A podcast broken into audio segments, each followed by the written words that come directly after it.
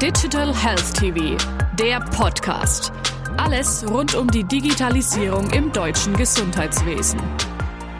Stefan Weller, Leiter Hauptabteilung Marketing und Geschäftsfeldverantwortlicher Pflege bei der Versicherungskammer Bayern. Herzlich willkommen, Herr Weller. Vielen Dank für die Einladung. Sehr gerne. Herr Weller, was sind die wichtigsten Trends, die die Versicherungsbranche verändern werden?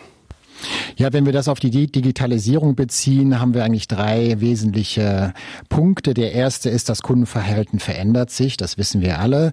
Kunden fragen immer mehr äh, digitale Services, digitale Dienstleistungen, digitale Versicherungen nach. Das ist das eine. Der zweite Teil ist, auch als Versicherungsunternehmen hat man nun auch durch KI und andere digitale Lösungen ganz andere Möglichkeiten auf Kundenbedürfnisse, beispielsweise in der Prävention, auch im Gesundheitsmarkt einzugehen und Angebote zu machen. Und das Dritte ist, es entstehen Ökosysteme.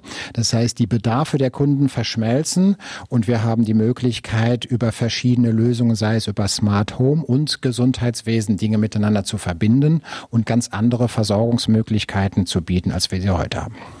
Das klingt herausfordernd. Wie kann Digitalisierung beim Gesundwerden unterstützen? Ja, wir haben eine Fülle von äh, Möglichkeiten und digitalen Services, die wir unseren Kunden anbieten, ein ganzes Netz. Und insofern greife ich einfach mal ein paar Beispiele heraus. Ähm, nehmen wir den Alltag eines Diabetespatienten mit MySugar beispielsweise, einer App, ähm, bieten wir ganz smarte Möglichkeiten, diesen Diabetesalltag zu gestalten. Nehmen Sie Tinitracks, Tinnitusfreies in Anführungsstrichen hören für die ähm, entsprechenden Patienten oder nehmen Sie auch die digitale Sprechstunde, die immer mehr nachgefragt wird und die derzeit einen kleinen Boom erlebt. Bei den rechtlichen Rahmenbedingungen hat sich enormes getan. Können Ihre Patienten über eine elektronische Patientenakte verfügen? Das E-Health-Gesetz, das hat ja, ja eine sehr gute Grundlage für uns alle geschaffen, eine sichere Basis, einen Standard. Und insofern bieten wir unseren Kunden, unseren Versicherten die elektronische Patientenakte an. Aber es ist ja nicht nur die Patientenakte an sich. Wir sprechen eher von den Plattformen im Gesundheitsmarkt, wo man als Kunde, als Patient, als Bürger autonom, autark seine Gesundheit managt im digitalen Format an jedem Ort zu jeder Zeit und es ist ja wesentlich mehr als nur die eigentliche Akte, sondern da sind ja viele digitale Services heute schon implementiert und in Zukunft natürlich denkbar. Sie sind verantwortlich für die Pflege bei der Versicherungskammer Bayern. Müssen wir uns zukünftig auf den Pflegeroboter einstellen? Ja, die Dynamik ist extrem groß, gerade im Pflegemarkt, was auch die Digitalisierung anbelangt. Deswegen so groß, weil wir noch ziemlich am Anfang stehen. Ähm, wenn man dem ZQP ähm, folgt in der jüngsten Befragung, dann gehen viele Menschen davon aus, dass sie sich durchaus im Alter von einem Pflegeroboter unterstützen lassen. Jeder zweite würde sich sogar bei den hygienischen Verrichtungen des Alltags unterstützen lassen. Fast 80 Prozent bei der Einnahme von Medikamenten, Getränken und Speisen. Man sieht also schon, dass die Akzeptanz für derartige Dinge durchaus steigt und dass wir das natürlich unter Abwägung aller ethischen Gesichtspunkte auch in Zukunft als ganz selbstverständlich hinnehmen äh, werden.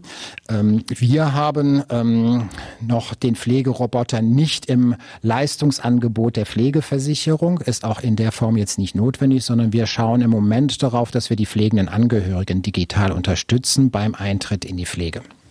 Welche Vorteile bietet der digitale Pflegepartner?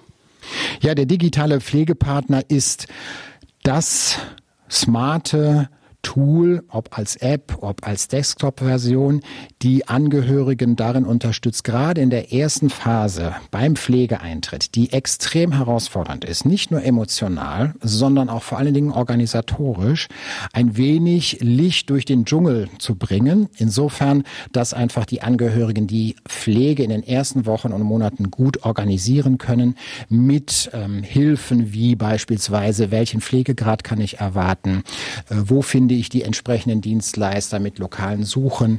Ähm, wie organisiere ich das Pflegeteam in der Familie? Welche Kontakte brauchen wir? Welche Rufnummern brauchen wir? Wie schicken wir Dokumente hin und her, die den pflegenden Angehörigen betreffen? Also alles rund um die Organisation in der frühen Phase des Pflegeeintritts, bis sich alles mal so ein wenig wieder zurechtgerüttelt hat.